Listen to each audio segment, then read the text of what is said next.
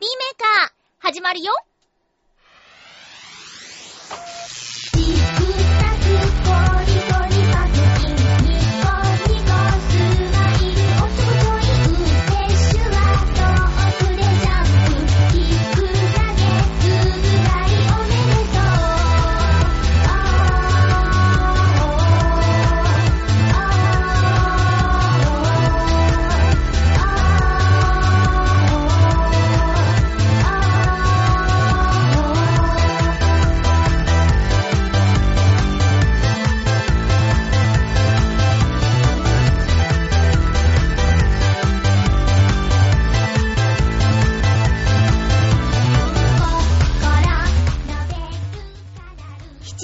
30日、まゆっちょのハッピーメーカー。この番組は、ハッピーな時間を一緒に過ごしましょうというコンセプトのもと、ちょわへよ .com のサポートでお届けしております。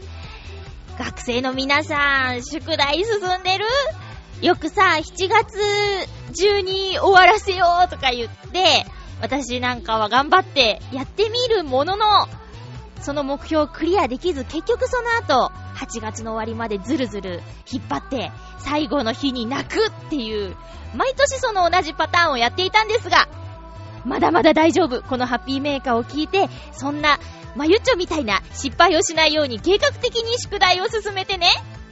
学生リスナーさんからのリアクション欲しいなぁと思っているまゆっちょが、今日も1時間お話ししますよ。よろしくお願いします。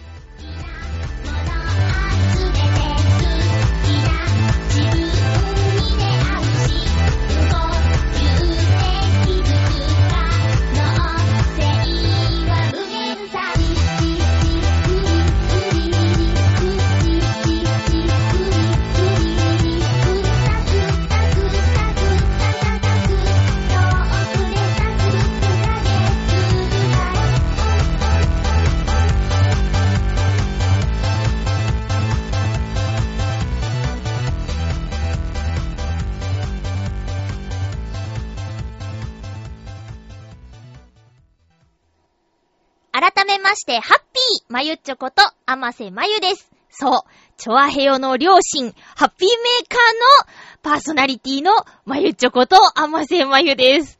なんのこっちゃわからんリスナーさんの方が多いでしょうね。あの、バオーデモカ、昨日配信されているバオーデモカを聞きましたところですね、あの、ハッピーメーカーのことをチョアヘヨの両親だという風に紹介していただいていたので、えー、聞いてるよアピールです。そして、なんだっけな、馬王さんが、あいつでも結構言ってるぞみたいな。年齢のことを言ったときに、デモカさんが、いやいやいや、あの、あんまりね、年齢非公開の人にそんなこと言っちゃダメだって言ってたけど、もうこれでデモカさんがハッピーメーカーを聞いたことがないことや、私に無関心ということがはっきりしましたよね。私年齢非公開とかじゃないもんね、リスナーの皆さん。えー、34になりました。まゆちょことあましまゆです。全然、全然何も気にしてないよ。ただ、周りの人がね、あのー、若いので、えー、まあ、10個も違うのかとか、10年前何してたかなとか思うと、実感しますけどね。その件で、なんか、いたじらでも、あの、P についてね、なんか言ってたけど、別に P 入れなくたって、いいじゃんね。で、そのことについてなんか気にしてるみたいなこととかって言ってたけど、全然気にしてないよ。まあだっておばさんでしょ。ええー、おばさんですよ。だって、何歳から喋ってんのって話でしょ。ほんで、ハッピーメーカーも10周年ですよ。そりゃあね、そりゃあもう20代の子から見たら大場さんが何をハッピーハッピー言ってんだみたいなことでしょだけど、そんなこと言ったってつまんないからね。えーと、いいんですよ、全然。言えば？言えばいいじゃんおじさん 私がおばさんだったら、ねえ、その辺のパーソナリティの皆さんだっておじさんでしょう。ねえ、別にいいじゃんね。えーと、出会いがありましてね、またまた。いや、あのー、バイト先の話で申し訳ないんですけど、いや、最近ちょっとね、あのー、他のチームの人と一緒に残業するみたいな時間があって、そこで出会ったんですよ。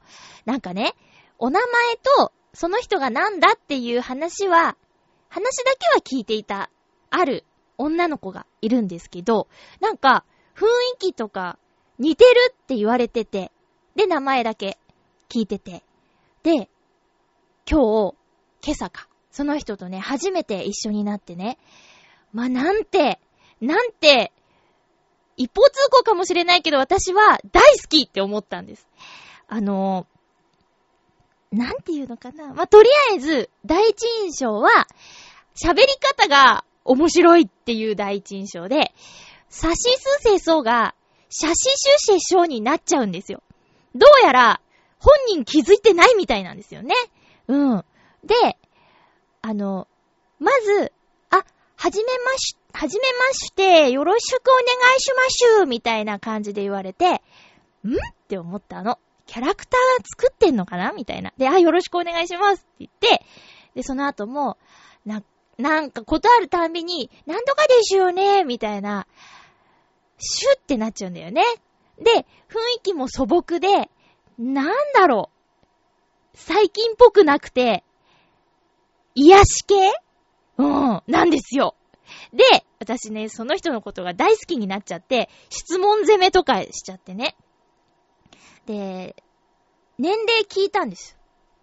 まあ、いくつなんですかって。そしたら、え、マジそこ聞いちゃいましゅ？みたいに言われて。え、あ、でも気になるからって聞いたら、私より4つぐらい下だったんですよ。で、あのなんか、もう行っちゃってますみたいな感じで言うから、全然ですよって言って自分の年齢を伝えたところ、えー、そうなんですかっていう、今日一の面白いリアクションいただいて、あの、ますます好きになったから、帰りにね、名刺を渡してね、よかったらメールくださいって言ったんだけど、今んとこ来てません。私のあの、好き好きオーラがうざかったのか、今んとこ、まだメール来てないですね。今度ね、お茶したいなーって思ってるんですよ。で、いつか、というか、もうすぐ誘ったね、ラジオに。ラジオ一緒にやりませんかって言っちゃったの。さあ、えー、何言ってんですか？って言ってて。面白いじゃん。面白いでしょ？で、で、あの、なんかなりたいものとかあるんですか？って聞いたら、いや、今は別にないでしょね。って言って。え、なんか喋る仕事とか面白そうじゃない？っって聞いたんだけど、まあ、どうやらそういうのには興味がないらしくて、でも私ね、ちょっとラジオでちょっと喋ってるんですよ。ウェブラジオなんだけどねって、あの、来ませんか？アシスタントやりませんか？ってね、もう久々にスカウトしちゃった。うん。出てくれないかな家もそんな遠くないっぽくて、で、職場も一緒でしょ？時間も合わせやすいと思うから、もうね、アシスタントに欲しいですね。で、その、サシスセソの件も、彼女コンプレックスだとか思ってないし、で、喋る仕事したいとかも思ってないみたいだし、もう、彼女のキャラクターとして、で、何言ってるかわからないとかでもなくて、ただ差しすせそうがシャシシュシェショになっちゃうだけなんですよ。他の言葉は、あの、聞き取れるの。よく、滑舌悪い芸人とか言ってね、もう全体的にわかんない人いるでしょ？でも彼女の場合は、サシスセソがシャシシュシェショになっちゃうだけなんですよ。でも、その、なんだろう、話すこととかが面白くって、なんかね、まあ一方通行かもしれないけど、すごく感覚があったんだよね。ただ彼女ね、あの、ウェブ、ネット関係全くやってないみたいで、ツイッターもフェイスブックもミクシーも何にもやってないみたいで、そういうところも気に入っちゃって。だからね、いつか、やらないかなーと思ってるんですよ。久しぶりに大興奮しましたね。えーと、うん、そんな感じの出会いが今日はありました。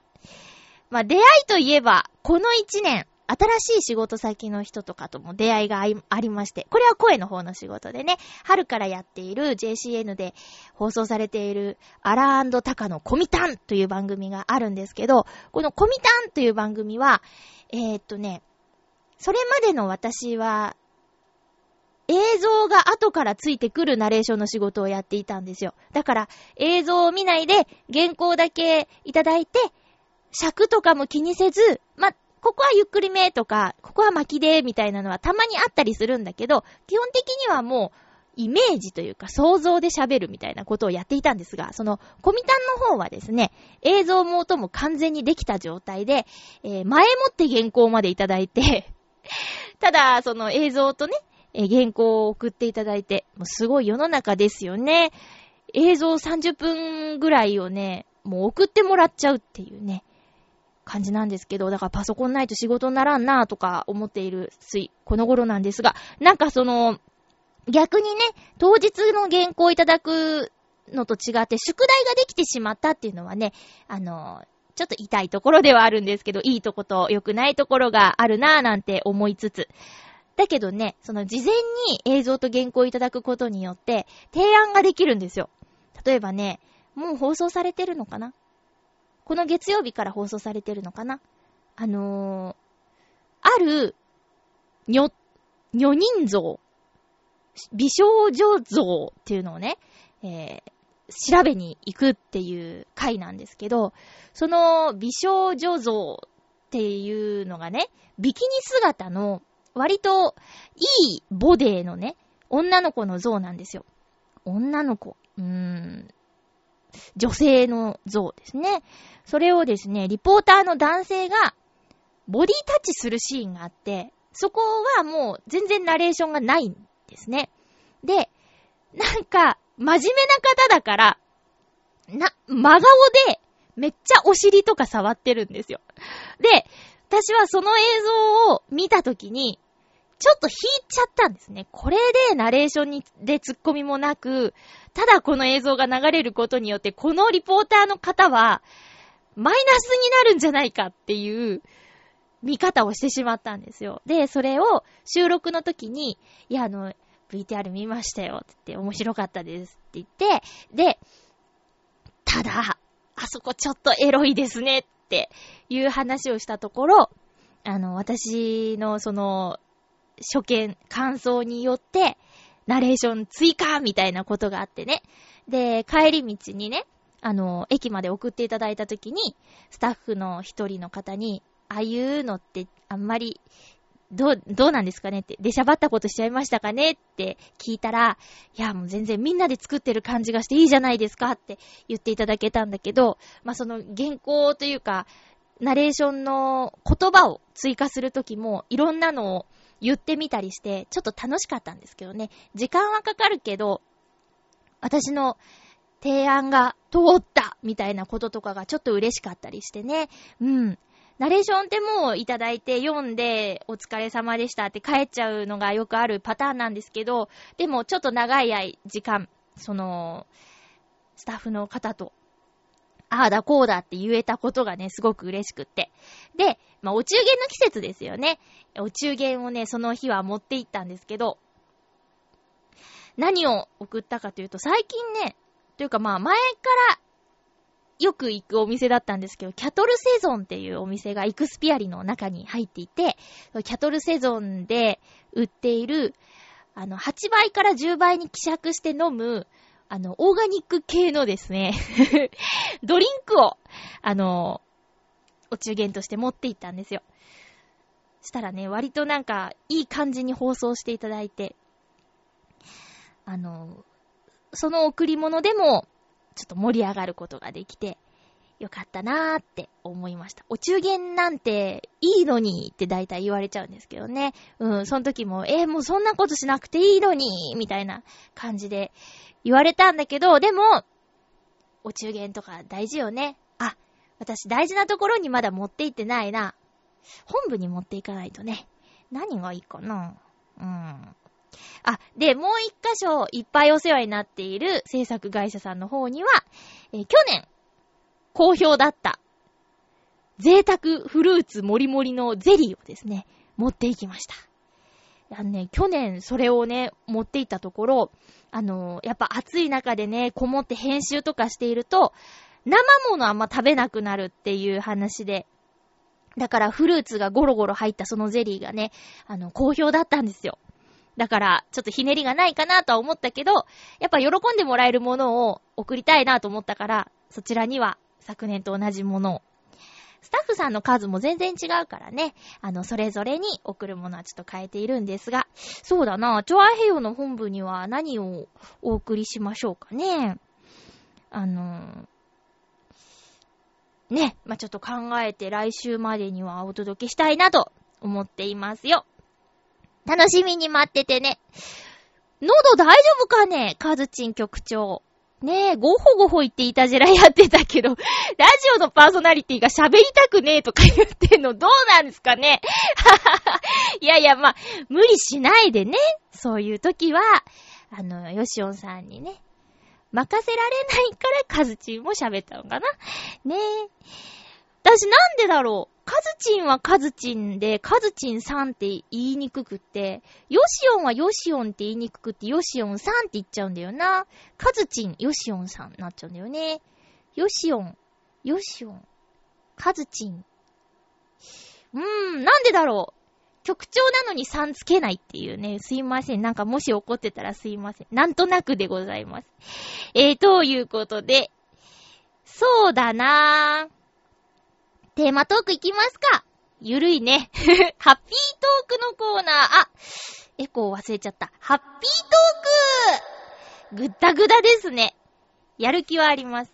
ちなみにまゆちょは元気もりもりです。風ね、ちょっと前流行ってたけどね、夏風はバカが引くってね、聞いたことあります。あ、これも馬王デモカで言ってたけど、そうだよ、デモカさんが、夏風はバカが引くんだよって言ったら、バオさんが、そんなことねえだろって言ってたけど、いや、私もそれ聞いたことあるよ。あ、そうだ大事なこと言い忘れてた。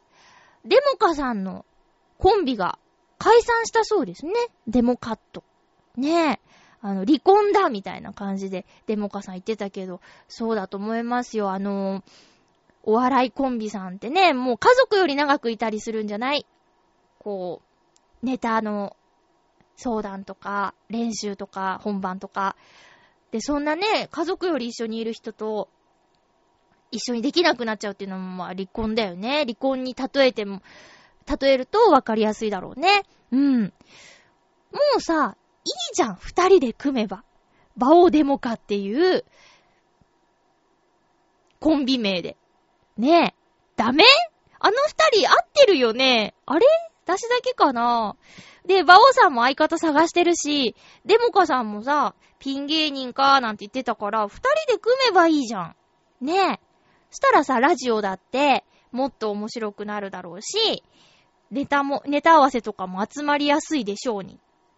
な、ダメ、それはダメなのかな私はもう、たか、単純に、いいんじゃないって思っちゃったんだけど、いかがでしょうかリスナーの皆さん。まあ、聞、聞いてないよっていう人もいっぱいいるかもしれないね。ごめんごめん。ちょっと思い入れが強すぎて、ね、二人には頑張っていただきたいなと思っていて。あ、で、あ、ゲストに、ハッピーメーカーに出るとか言ってるけど、うん。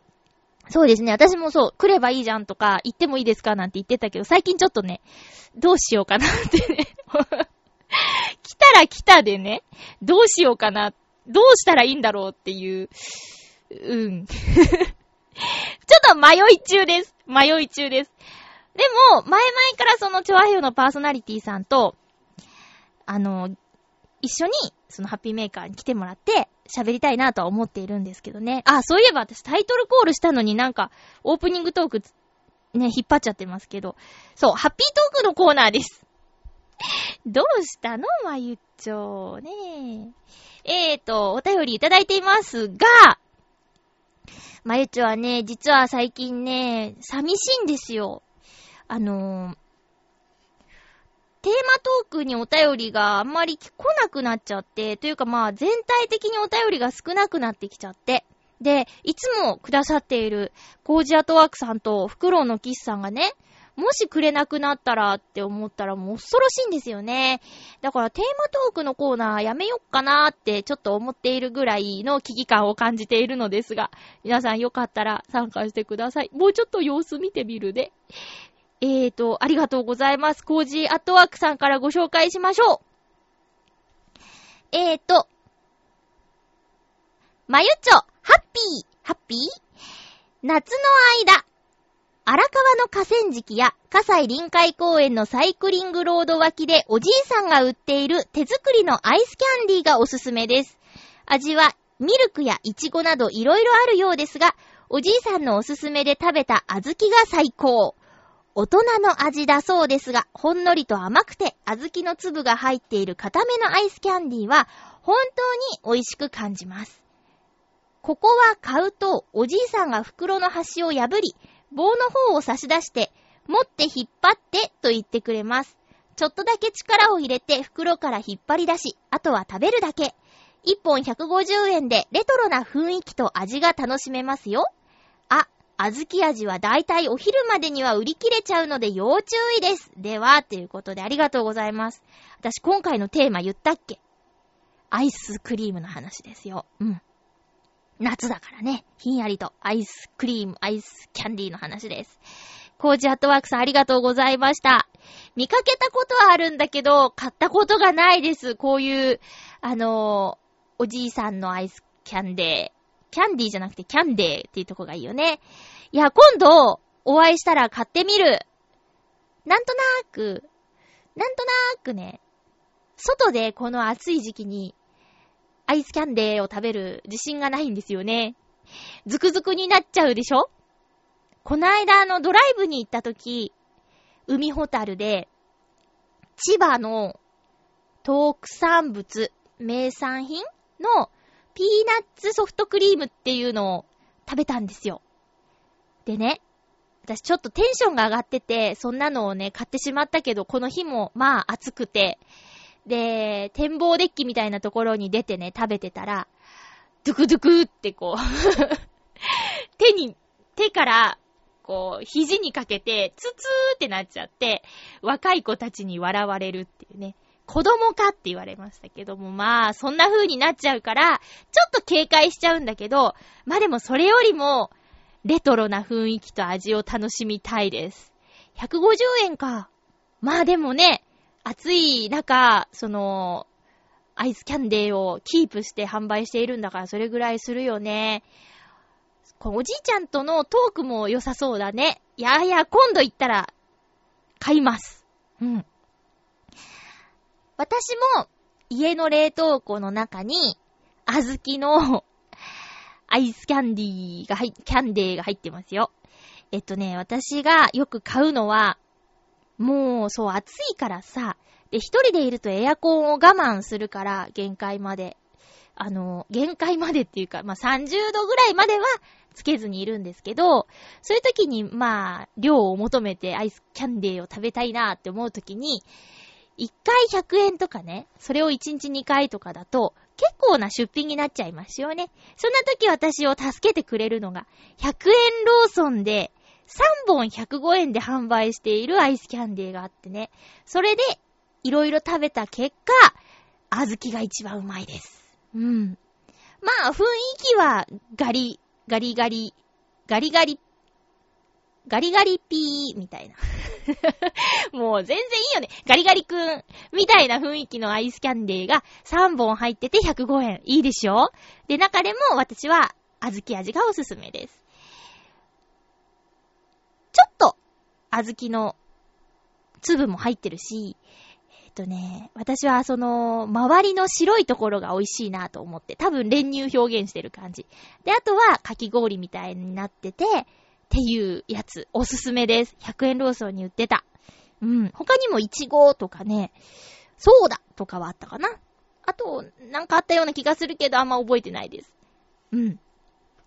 ありがとうございます。いいですね。外であえて外で食べるっていいですね。あの、だって、拭くやつ持ってってればいいんだもんね。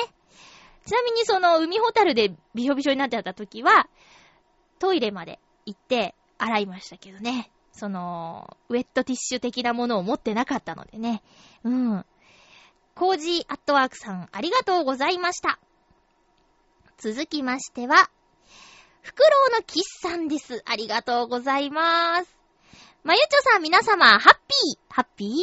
今回のテーマ、おすすめのアイスクリームについて、私の場合、既製品のアイスクリームで特におすすめというものはないのですが、カップのバニラやミルクのアイスを使って一手間かけると、それなりのデザートを食べた気分になれます。例えば、練って柔らかくしたアイスクリームに生のブルーベリーを混ぜ込んで食べるとか、近くにある寒天の工場から寒天とあんずそして、黒蜜を買い、白玉団子を自作して、えぇ、ー、これらと一緒に、すげえバニラのアイスを盛り付けて食べたりしています。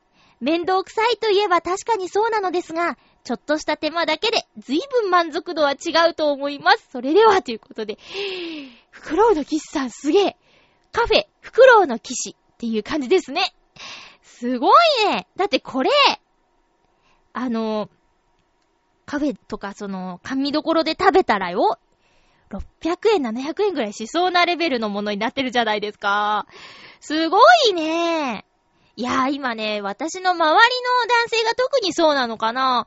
お料理をするとかキッチンに立つ男性が結構多くって、恥ずかしいなと自分思いますね。まあ、今日ハッピーメーカーでちょっと久しぶりに料理の話もしたいなとは思っているんですが、いや、だってさ、まあ、めんどくさいよね。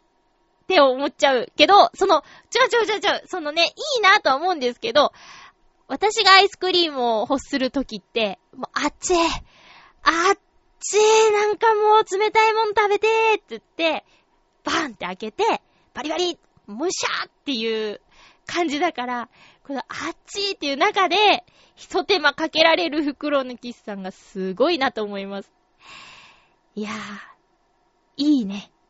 あ、おすすめのアイスクリーム。まあ、売ってるものでも話したいなと思ったんですけど、そうだなぁ。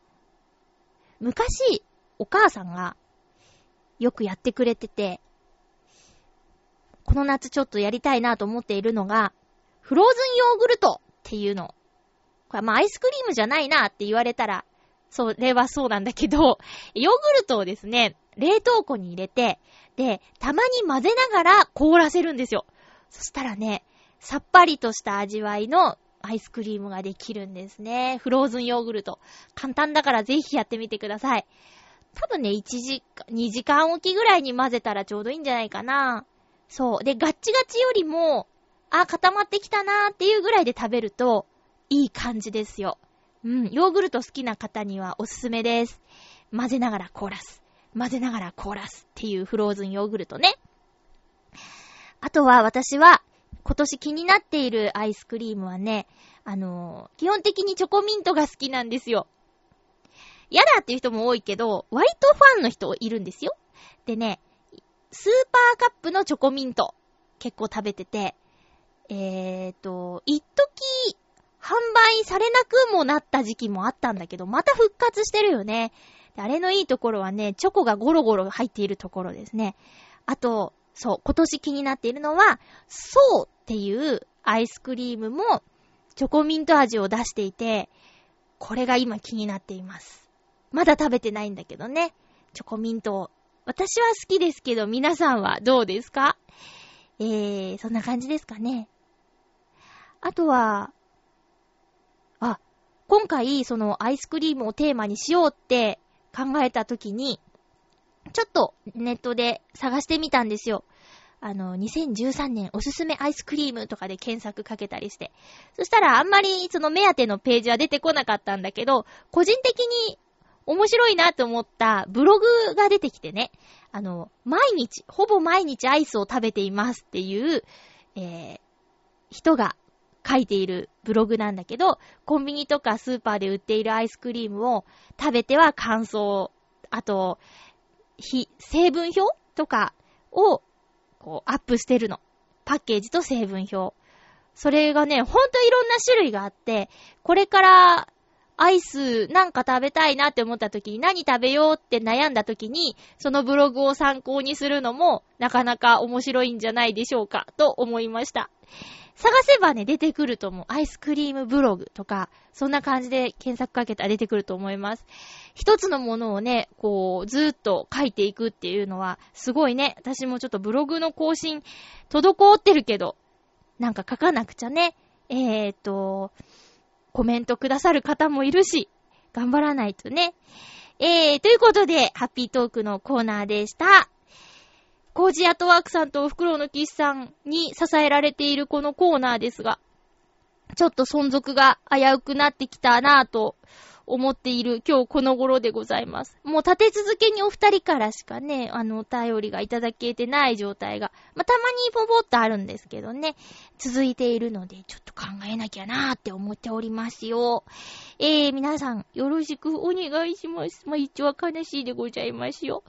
えー、ということで、今日は、ちょっと久しぶりに曲を流してみようかな。最近この、えー、ハッピーメーカーおしゃべりをずーっとしている感じなんですけど、実はですね、幼児教育教材でお世話になっているところから、あのー、完成版をいただきまして、えー、いろんな歌を歌っているんですけど、最近ちょっとね、多かったのが、国の歌を歌うことが結構あってね。でね、二百何十カ国もあるでしょ？あれ？合ってる？すごいたくさん国がある中で、えーと、私は結構思い入れの深いフィンランドという国がありましてね。まあ、知らない方もいるかもしれないけど、私が過去唯一演じた大きなキャラクターの北野すおみちゃんという子がいるんですけど、彼女がフィンランドと日本のハーフの女の子ということで、フィンランドのね、あの、建物とか食べ物とかが、あの、よく出てくるゲームに参加したことがあるんですよ。で、そしれでフィンランドにはちょっと思い入れがあるんですが、そのフィンランドの歌というのを歌ったので、これを聞いてもらいたいなと思います。フィンランドの歌。森と湖の国、フィンランド、北ヨーロッパにある、フィンランド、北欧諸国の一つ。北にはノルウェー、西にスウェーデン、東はロシア、南にバルト海、北極圏に近い、ラップランド地方では、夏は白夜で夜も明るく冬は太陽昇らず暗い。最南部に首都ヘルシンキ、フィンランド湾に面してる。携帯電話などハイテク産業も盛ん。スオメンリンナの要塞具世界遺産。ヘルシンキ大聖堂。テンペリアウキオ教会マーケット広場。ムーミンがいるムーミンワールド。サンタクロースのいるコルバトゥンクリロバニエミということで、フィンランドの歌でした。まあ、あれですよ。幼児教育の教材の歌なんでね、えー、情報詰め込み系ですけども、やっぱりね、こう、テンション上がりましたよ。フィンランドの歌が来たって。ええー、ちょっと、それに関係あるかなっていうお便りをいただきましたのでご紹介します。紫のオガさんです。ありがとうございます。まゆちょハッピーハッピーおはようございます。オーガです。これ今朝のやりとりですね。えー、先週、行きつけのアニソンカラオケバーであるものを発見しました。お店にはたくさんのポスターが貼ってあるのですが、天井に写真添付したポスターが、店内は撮影ダメなんだけど、店長にお願いして、携帯でポスターの部分だけ写真を撮らせてもらいました。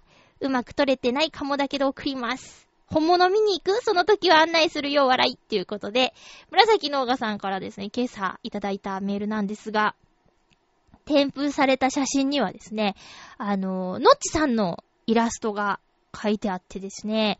まあ、これは残念ながら、えー、私の出演した北へダイヤモンドダストの先輩の作品、北へホワイトイルミネーションのポスターだったんですけど、アニソンカラオケバーっていうのがあるんですね。まずそこに驚いた。で、そこに、のっちさんのイラストが貼ってあったっていうね。いやー、すごいね。リスナーの皆さん、アニソンカラオケバーの存在は知っていますか？私、歌謡曲バーならね、あのー、誕生日会の二次会で行ったことあるんですけど、同じような感じでいいのかな？あのー、リクエストを入れて、みんなで歌うみたいな。あ、ちょっと違うのかもしれないね。カラオケバーと歌謡曲バーは違うか。ええー、そういうところがあるんだね。ぜひ、今度は期待ダイヤモンドダストのポスターを、えー、入れていただきたいなと。今、ザラって言っちゃったね。ごめんなさいね。えー、入れていただきたいなと思います。私に、私の家にお宝ポスターありますよ。もしかしたら持っている方も結構いると思うんですけど、北へダイヤモンドダストの、あの、発売される時のポスター、え、全員のサイン入りっていうのがね、ありますよ。5人のキャラクターのサイン入りで持ってます。額を買おう買おうと思いながらね、まだ丸めたまま、もう10年経ってしまったからボロボロになってるかもしれないんだけど、私の宝物ですね。プレゼントしよっか。宝物なのにダメダメ。その、なんだ、えー、カラオケ、アニソンカラオケバーさんにプレゼントした方がなんか、みんなに見てもらえていいのかなとかね。うん。そのポスターの近くに置けば、あーって分かってもらえるかなとかね。いやいやいや、もうさ、プレステ2が製造中止とかになるんでしょ？前も言ったっけ？そしたらさ、北映画プレイできなくなっちゃうじゃん。ねえ。だけど、ホワイトイルミネーションだってドリームキャストのゲームだからね。その後どうしてるんだろう？そのファンの人ってね。いや、やだななんで新しい機種でさ、前のゲームできないの？できるようにしてくれればいいのにね。どんどん忘れられてしまうような気がして悲しいですよ。まあ、そんな時はアニメを見てください。でもゲームと全然違うんだよなうん、まあ、まあまあわかんない人にはわかんないけど、あ、でも多分中古とか、まだ売ってはいるので、まだやったことない人ぜひやってみてくださいよ。お願いしますよ。すおみちゃん可愛いからぜひ仲良くなってくださいよ。そんな、そんな話をしていますけども。紫のうがさんどうもありがとうございました。写真付きでね。えーっと、料理の話をするって言ってたんですけど、これはどうしようかなまあせっかくだからコーナーにしよう。ハッピーレコメンド。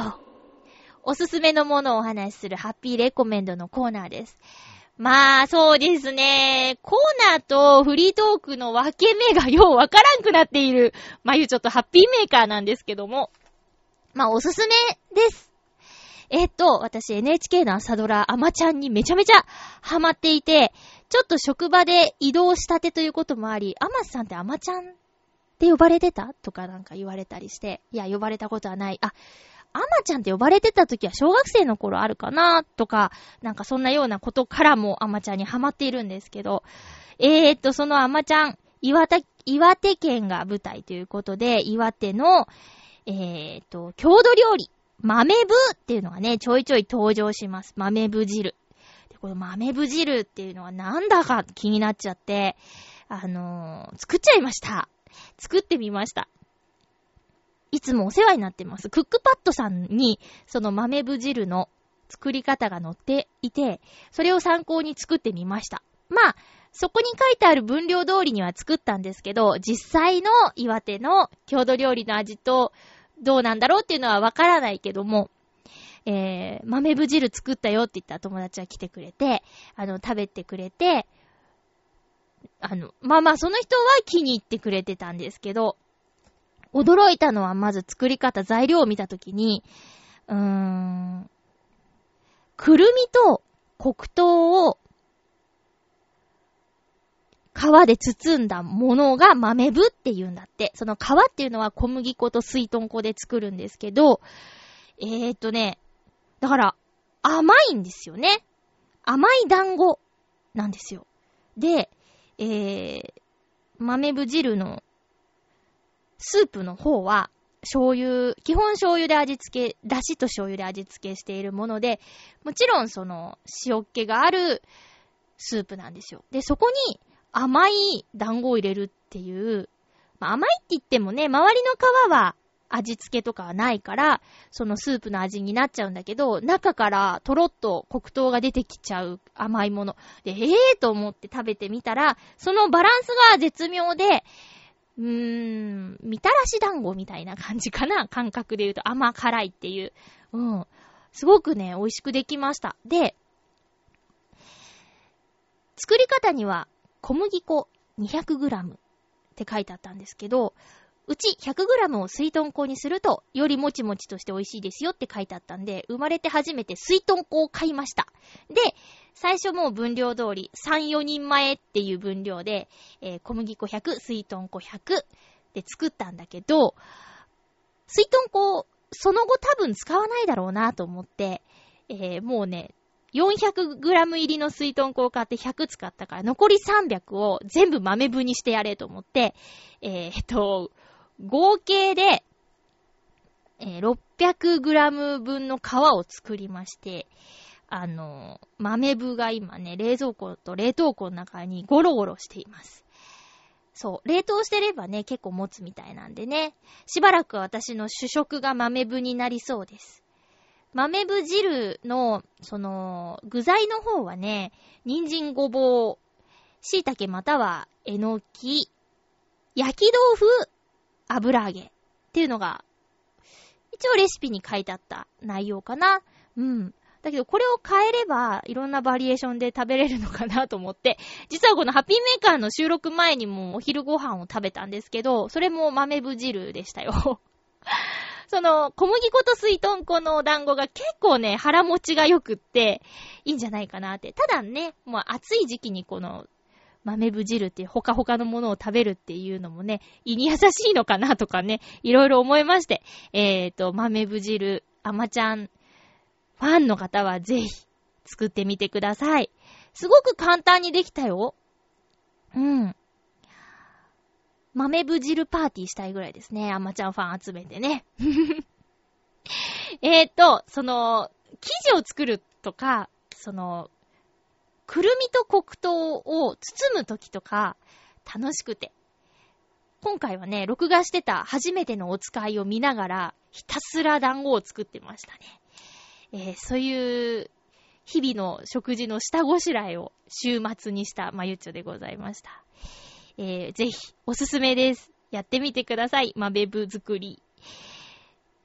郷土料理って、あの、岡山は何だろう？地元の、あ、両親が地元の人じゃなかったから、あんまりそういうことにね、あの、無頓着だったんですけど、自分の生まれて育った場所の料理とか、知ってて作れたらかっこいいよね。なんだろう？祭り寿司とか、岡山ではね、よくあるんですけど、それって、あんまりなんか、面白くないなって 正直思っちゃったりして。祭り寿司って言っても、チラシ寿司みたいなもんだからね。うん。いいなと思って、そういう岩手県みたいに郷土料理とかあると。今度、その、もう本当にハマっちゃってるから、あの、物産展といえば北海道ばっかり行ってたんだけど、今度岩手の物産展があったら行きたいなと思います。あまちゃん見てる人、結構今、今週面白いよね。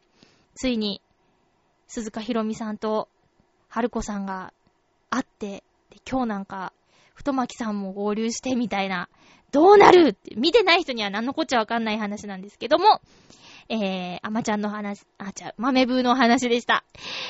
もう一個は、どうしようかな見てきたんですよ。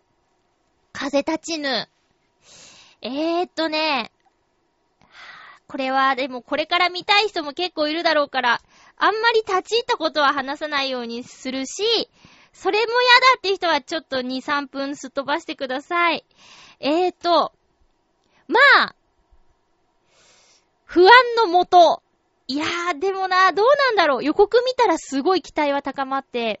でもやっぱり、主人公の声が、どうなんだろうって思いながら言っちゃったのは確かです。本音です。実際そうだったの。安野さんかーってね。俳優さんでもない、監督さんで、声優で、主演で、ジブリでって、えーみたいな。思って行ったんですよ。で、正直、第一声は、はぁ、あ、やっぱりかーと思ったんです。でも、見てたら、慣れて 慣れてというか、まあでもね、合ってたね。うん。雰囲気、キャラクターと、そうね、全然外れてはなかっったけど、うーん、まあでも、違和感としては唯一のキャラクターだったかな。他にも、俳優さんがね、あの、演じてたんですよ。もうほとんど俳優さんで、俳優さん、女優さんでやってたんだけど、他のキャラクターは全く問題なくて、ただ、二郎さんだけが、浮いてはいたかな。だけどもうね、今回のことでね、早尾さんの、宮崎監督の声の好みっていうか、どうしてもこの声は外せないんだなっていうのが、分かった気がするよ。なんか、トトロのお父さんとか、雫のお父さんとか、トトロのお父さんって、さつきとメイのお父さんとか、あの、耳をすませばの雫のお父さんとか、もうああいう素朴な感じが、宮崎駿さんは好きなのかなーって思って。うん。わーとでもね、言いたいことはいっぱいあるんですけど、私はね、風立ちぬ好きでしたよ。うん、好きだった。で、まあ、風立ちぬの内容は、置いといて、あの、よくね、映画館で映画見るんですよ。で、私は、会場が明るくなるまで座っているタイプなんですね。それはね、エンドロールの最後になんかあるかもしれないっていう期待と、あとは、マナーとしてね、日本人ばっかりが見てるとは限らないし、まあ、日本人でも、そのエンドロールが見たい人もいるだろうから、そんな人がいる中でね、エンドロールの最中にざわざわ立って動くっていうのは、マナー違反だと思っているので、座ってるんですよ。で、あとは、あ、こんなにいっぱいの人が、この映画に携わってるのねっていうことを噛み締めながら、そのエンドロールを読めないけど見送って、で、たまに日本人の名前があると、わあ、すごいなーっていう、それぐらいの感覚で見てるんですけど、ジブリの映画を見て、あのー、エンドロールが、ユーミンの飛行機雲一曲で終わったんですね。で、わ、なんてあっさりしてるんだ。いいなって思っちゃったの。その洋画とか見たときに、メインテーマが終わって、あ、違う。エンディングテーマが終わって、メインテーマが、違うな。エンディングソングがかかって、なんかゆっくりな曲になって、で、メインテーマで締めるみたいな感じで、結構長いんですよ。5分以上あるんじゃないかな、みたいな。で、さすがに長すぎるだろうとか、ちょっと一眠りできるなとかって思っちゃうエンドロールもあるから、あげくの果てに最後何もないとかね、あるので、長いなっていう感覚はあったんだけど、でもジブリの見て、うわ、すごいいいって思ったんですよね。そこ そこかっていうのもあるんですけど、まあ、風立ちぬはトータルで、私はすごく見てよかったなと思いました。うん。やっぱり、すごいや、ジブリって思ったよ。まだ見てない方。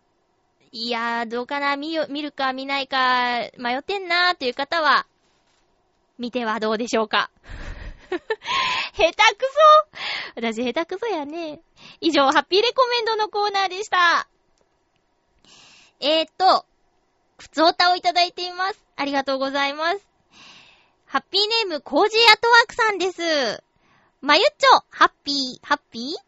前回の話題に出たハッカユですが、あの、スーとするっていうね、銀座に行かなくても、近所の大きめなドラッグストアなら置いているんじゃないかと思います。でも匂いのするものなので好みもありますから、いきなり大瓶を買わずに確認してくださいね。ミント系のさっぱりとした匂いなので、問題はないと思うのですが、こればっかりは個人の好みが優先されます。薄めてスプレーすると虫除けにもなると言います。効果は市販の石油系のスプレーには負けると思いますが、安心して、安心できる素材なので使ってみる価値はあるかも。でもくれぐれも一度に大量にお風呂に入れたりしないでくださいね。夏に凍えますよ。では、ということで、ありがとうございます。コージアットワークさん。私、買いました、八花湯。えー、浦安の駅前の松木用に一個だけ残ってて、買いました、八花湯。ただね、それは、これから出かけようっていう時だったので、八花湯以外に必要な、あのー、綺麗なお水とか、そういうのはね、買わなかったんですよ。だから今ね、手元には八花湯しかなくて、で、ハッカ油について使い方とか調べてみたんですけど、やっぱりその、特別のね、あの、薬局で売っている綺麗なお水とか、なんか、もろもろ必要なんですよね。だからそういうのを揃えて、今度使ってみたいと思います。で、私が買ったハッカ油、匂い嗅いでみたんですけど、全然問題なくて、私は好きな匂いでしたよ。ただなんか、二酸的とかいう、あの、アドバイスがあったので、スポイトが欲しいなーって思ってます。瓶の口が広いやつだったんですよ。あの、目薬みたいになってなくて。だから、そういうのがないと、ドルって入っちゃって、きっと凍えることになるよなぁと思って。いやー、いいこと教えてもらいました。あの、いろいろ調べたけど、そう、今回のメールでいただいてたけど、虫除けにもなるってね。私今働いている夜勤で担当している場所がね、あの、木がうっそうと茂っていて、えー、虫がすごいんですよ、蚊とか。で、あのみんなで使ってねって虫除けスプレーとかあるんですけど、多分あれ、ね、それこそ石油系のっていう風に書いてあったけど、肌には、こう、結構刺激が強いんだろうなっていうようなもので、だけどこういうね、発火油とかで自分で作って、少量ずつ持ってってとかだったらね、あの、体にも安心だし、いいなと思って、いいこと聞いたなと思って。ありがとうございます。他にもね、いろんな使い方が書いてあったから、ちょっと、これから毎年夏のお供になりそう、コージーアートワークさんのおかげで、新しいものに出会いました。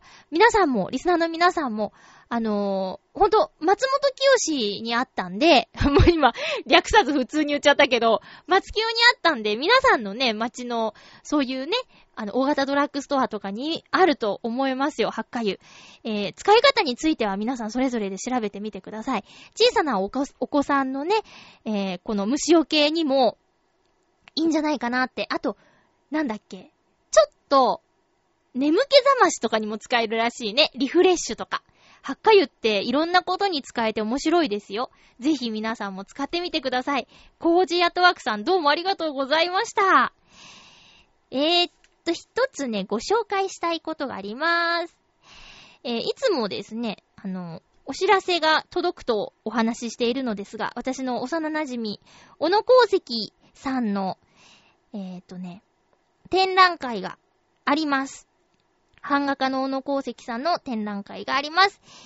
えー、7月29日月曜日から8月10日の土曜日まで、銀座の妖精堂画廊にて、11時から19時、最終日は17時まで行われます。ぜひ、見に行ってください。新作もあるっぽいですよ。今回いただいたポストカード、なんか、ボテボテっとした感じのインクが 伝わらないってね。伝わらないよね。これはね、本当に、あの、お近くの方には直接見てもらいたい作品なんですよ。なんて言ったらいいんだろうな。インタビューではね、あの、この作品のヒントは、リンプンって言ってたんですよね。本人が、そのインタビューで。で、ああ、なるほどって思ったけど、それがね、どんどん進化してね、あの、不規則なところがババーってあったりとか、これどうやって作ってんだろうなぁアトリエにお邪魔したいと思いながらですね、新アトリエにはまだ一度もお邪魔していないのですが、この展覧会とかもろもろ落ち着いたらお邪魔したいなと思っていますよ。えー、とにかくですね、お近くの方はぜひ行ってみてください。妖精動画廊さん。もう、ここレギュラーになってますね。よくやってるもんな。小野功石店は7月29日月曜日から8月10日土曜日までやっていますので、ぜひ行ってください。私も会期中に行きたいと思いますよ。あったら面白いね。ぜひその時は、あの、お名前残して帰ってくださいね。えーと、花火大会。先週末、浦安花火大会と、えー、隅田川の花火大会両方行われましたが、両方、途中で中止というねえ、いやいやいや、あのね、私、今回ね、チョアヘヨの皆さんをお誘いして、えー、ブルーシートでも借りて引いてね、場所取ってみようかなとか思ってたんですけど、あの、金曜日のスケジュールがパンパンすぎて、うっかり土曜日のこと忘れてたんですよ。だから、誰にも声かけず、あれ、誰と一緒に行こうと思って、結局夕方までうだうだしてたら、天気予報見たらなんか、怪しいな、みたいなことに気づき、結局、1時間前に家にいて、始まる1時間前に家にいて、うーん、雨雲が発生しているぞ、みたいな感じになって、いや、家にいよう。家で j イコムのね、あの、浦安花火大会の中継を見ようと思って、家にいました。その日。いや、本当はね、浦安の花火大会大好きで、行きたいなと思ってたんですけど、今年から打ち上げ場所が海上、海の上になったんで、どこがよく見えるポスポットなのかとかが正直わからなかったんですよ。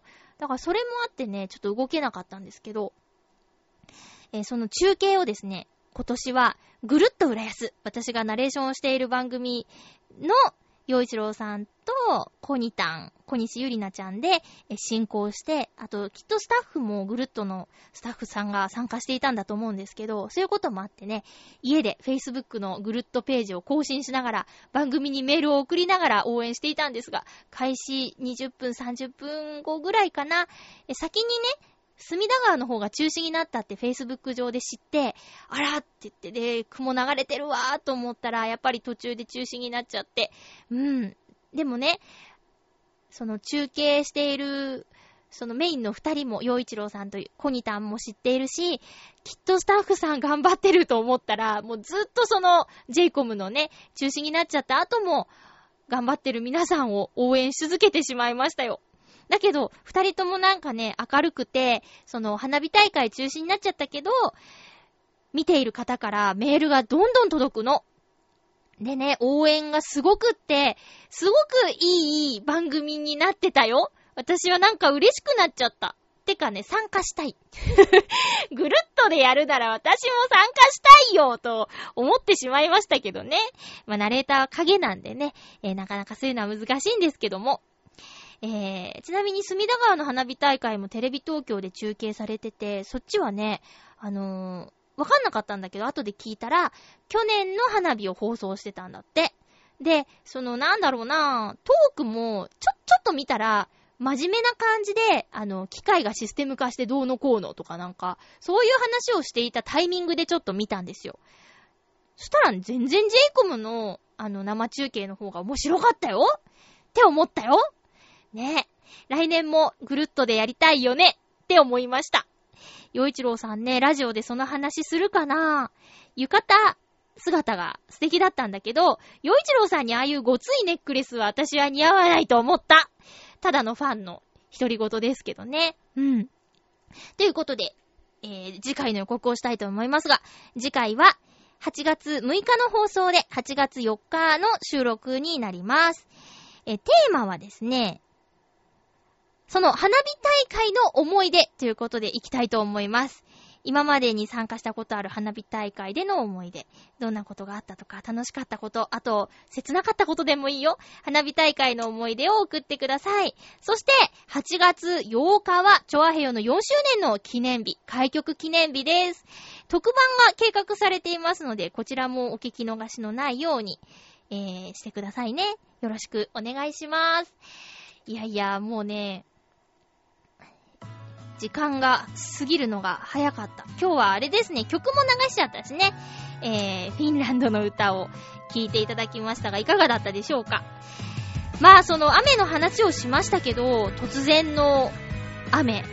もうあれほど危ないぐらいの雨が降ったりするからね、え折りたたみ傘を常に持つっていうのは、えー、心がけたいなと思います。女性の場合は日傘とかね、あの、晴れの日と雨の日と兼用のやつとかがあるからいいけど、男性も折りたたみ傘を持って歩くといいと思います。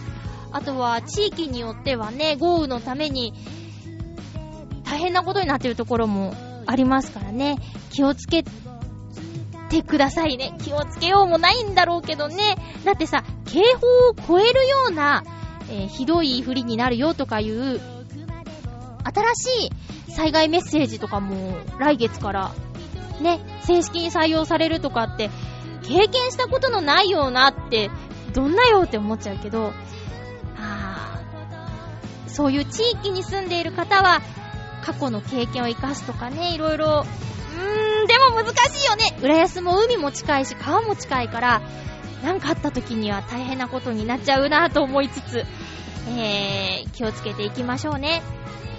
それでは、暑いですけど、体に気をつけてまた来週お会いしましょう。お相手は、まゆちょこと、あませまゆでした。また来週ハッピーな時間を一緒に過ごしましょう。ハッピー